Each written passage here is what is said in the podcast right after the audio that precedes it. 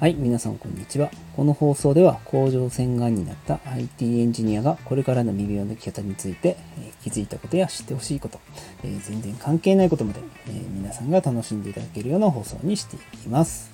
ということで、はい、皆さんこんばんは。ということで、え第2回ということでですね、えめでたく2回目を迎えることができましたと。ですね。あの、先日ね、第1回の放送を、えアップしたんですけどもね、予想以上にですね、え反響がありまして、自分でもちょっとびっくりはしております。はい。ね。ね、あんまりね、あの聞かれないんじゃないかなと思ったんですけどね、結構再生の回数が多くてですね、ああ、みんなね、聞いてくれてるんだと思ってですね、ちょっと嬉しくなった次第でございます。はい。ね、あの まあ、今後ですね、あの、できれば、何かね、皆さんにリクエストをもらって話していきたいなとは思うんですけども、まあ、でも、言ってもそれはね、贅沢な、あの、ね、望みであるので、まあ、自分で考えていきたいなと思うんですけども、まあでも、それでもやっぱリクエストがあると嬉しいなと思うこの頃であります。まあまあいやいやいや、ね、あの、でも自分で考えてですね、話すのもいいんですけども、いいんですけども、でもね、できればですね、リクエストがあると、ちょっと嬉しいなと。いつまで喋んねんってやつですね。はい。ということで、あの、今日のテーマに、えー行こうかなと思います。はい。今日は第2回ということでですね、まあ実際私が病気になった甲状腺がんって実際のところどうなのよっていうところで、ちょっとお話ししていきたいなと思います。はい。えーっとですね、まあ、前回の放送でもね、あの自己紹介的なところで、えー、甲状腺がんになってりましたというところをお話ししたと思うんですけども、はい。で、実際にね、病名は、えー言ったんかな？前もね、甲状腺乳頭がんっていう病気ですと。はい。で、まあ、大概ね、この甲状腺がんになった人がなる一種です。はい。甲状腺乳頭がんっていうところで、あのなったんですけどもまあでもあの甲状腺がんの中でもあのかなりその生存率が高いと言われてて、えー腫瘍の方もですねまあ結構な大きさがですね5センチあったんですけどもあの進行もゆっくりですというところでまあ比較的比較的ね安全だと言われてますけどけどね言われた当の本人もねあのがんって言われたらやっぱりねあーってなるじゃないですか。はい。ま私も当時当時ですね5年前ぐらいでしかね、えー診断されてまあまあ正直ショックと言いますかねなんでこうなったんだろうっていうのをねものすごく考えました。なんで自分がこういう病気になっちゃったのかなってはい思いましたね。でで一番最初にねあのこの診断結果を誰に伝えるかというとまあやっぱりねうちの奥さんに先に伝えてねもうね診断の前からね、えーもしかしたらもう悪性かもわかんないっていうのはね事前に話してたんでまあある程度覚悟はしてくれてたと思うんですけどもね、はい、やっぱり実際に聞くとあの電話越しですねやっぱりショックの色を隠せないようなはい、感じには捉えました。はい。ね、あんまりうちの奥さんは、あの、取り乱してる、ね、普段は、あの、取り乱してるしないんですけど、ね、比較的冷静な、ね、タイプなんですけども、まあ、さすがに、ね、病気が病気なんで、ね、あのやっぱり残念っていうかね、そういうのはやっぱり感じ取れました。はい。ね、それにね、それが終わって、あの、母親にですね、まあ、母親っていうのはちょっとかっこいいかな。ね、おかんって言った方がいいかな。はい、関西人なんで、はい、おかんに電話してね、まあ、こうだと。ね。えー、やっぱやっぱり、ね、まあ、うちのおかんもあんまりね、取り乱してるはしないんですけどもね、ね、やっぱりね、自分より、自分の子供が癌になったってね、やっぱりすごい辛かったかなと思ってて、ね、今から考えね、当然あの、ね、うちの奥さんの方のね、両親もかなりショックを受けてたんですね。まやっぱり癌になってね、あのー誰も幸せにはならないなって、ね、心配しかされないなっていうのを改めて、あのー経験したっていうのがね、一番大きかったと思います。ね。で、まあ、やっぱりね、その、癌になって考えた時に、自分はなんでこうなってしまったんだろうかっていうのをすごく考えるようになって、まあ今もね、あのそれは変な言い方じゃないですけど、なんか追求してるっていうかね、あの、なんでこうなったのかなっていうのは いろいろ、えー、まあ探求してるっていう状況ですと。ね、まそこで、あの、まあ分子栄養学っていうのに出会って、ね、そのメカニズムといいますかね、っていうのを少しずつで勉強して、あ、これもしかして自分がこうやったんじゃないかなっていうのは気づき出してですね。で、これを、あの、まあ、自分の財産じゃないですけどね、していこうかなって今、ちょっと考えてはいます。ね、まあ、実際に、じゃあどうだったかというと、まあ、やっぱり仕事の関係上ですね、やっぱり、あの責任ある立場っていうところをずっとやってましたんで、まあ、日々プレッシャーのかかる、ね、まあ、売上だったりとか利益だったりとかですね、まあそういうところの ね、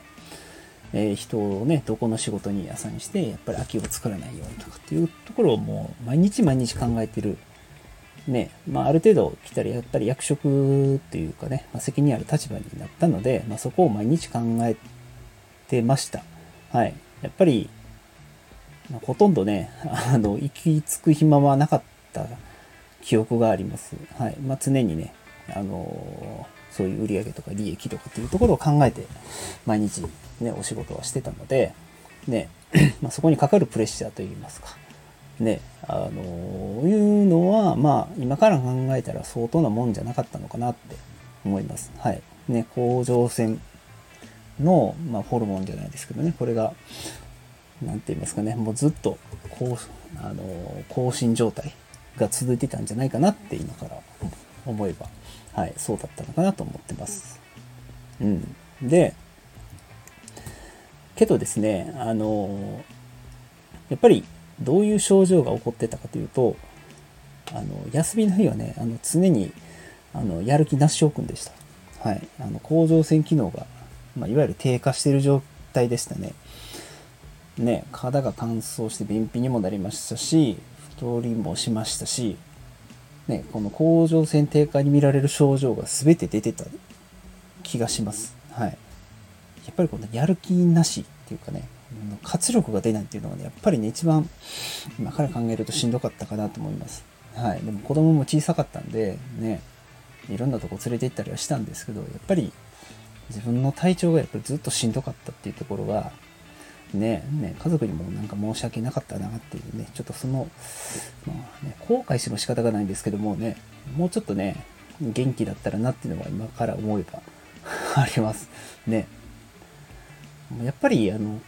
うんまあ、甲状腺のね、病気で一番辛かったのが、その辺かな。やっぱり常に疲労状態っていうのがあったので、なんか元気な自分っていうのはなかなかないなと思ってて、ね。やっぱ仕事も忙しかったので、ずっとなんか、仕事で疲れてんちゃうかなと思ってて、ね。で、ずっと働いてるんでね、なんかもう年かなーってずっと思ってました。はい。で、でも実は近かったんだなって、ね、今から思えばね、あの、感じましたね。はい。ね。じゃあ、甲状腺がんって実際のとこどうなのよって言うんですけど、実際のところ辛いっす。はい。あの、ね、自覚症状はね、ないんですよね、これはまた。ね、これね、本当に茹でガエルみたいに、じわじわじわじわじわじわ来るんですよ。だからなんか痛いとか、ね、なんか、全然ないんですよ。本当に。なので、本当に検査しなければ見つからないっていうかね、ま、考えたらね、よくあの健康診断で見つけてくれたわと思ってて、ね、その先生に感謝しかないんですよね。本当に。このままね、あの、見つけられへんかったらね、腫瘍がどんどんね、どこまで大きくなってたんだとかね、あのー、思うと、すごくね、恐ろしいなって改めて思いました。はい。でね、実際に全摘をしたんですけども、甲状腺がなくなると、その甲状腺ホルモンっていうのがなくなるんですよね。出なくなるんですよね。で甲状腺ホルモンっていうのは要は人間のその体の体温だったりとか代謝とかっていうのをまコントロールしてくれる、ね、すごく大切なホルモンなんで、まあ、そこがなくなるとまあね、まあ、自律神経とかもねなんか整えるっていうんでそういうのが全部うまくいかなくなるっていうんで、ね、それだけだったら別にあのなんとかね補えるとは思っているんですけども、実はですね、そのホルモンがないと、まあ、人間はね、死んでしまうっていうことが、あの、聞かされたので、いやそうなのかと思ってですね、あの、毎日、あの、チラージンというホルモン剤を飲んでくださいということで、まあ、日々、このチラジンを飲みながら生活をしているというところですね。で、まあ、それとですね、この薬は、まあ、私はもう死ぬまで一生飲み続けないといけないということがあるので、まあね、よぼよぼのおじいちゃん、まあ、いつまでね、生きるかわかんないですけどね、まあ、死ぬ直前まで飲まないといけないっていうね、あの、運命を課せられたので、はい。まあ、これはもう、ね、しっかり受け入れてですね、毎日、薬を飲んで生活をしているということです。はい。ということでですね、今日はここまでにしたいなと思います。はい。ちょっと最後に告知をさせてください。はい。私はですね、あの、実はこの学校では教えてくれないって言いまして、健康と栄養と美容とか運動とかですね、ダイエットとかいろんな専門家が集まった、えー、オンラインサロンに参加しておりまして、そこで私はね、IT 先生をやっていますと。はい。ね、あの最近流行りのメタバースとかですね、のを使ってですね、まあ、月額たった980円で、あの、いろんな専門家から学び放題ね、あの、オンラインサロンに参加してますので、はい、概要欄にですね、えー、っと、紹介ページが載ってますので、はい、クーポンコードもね、書いてますので、それを入れて入れていただくと、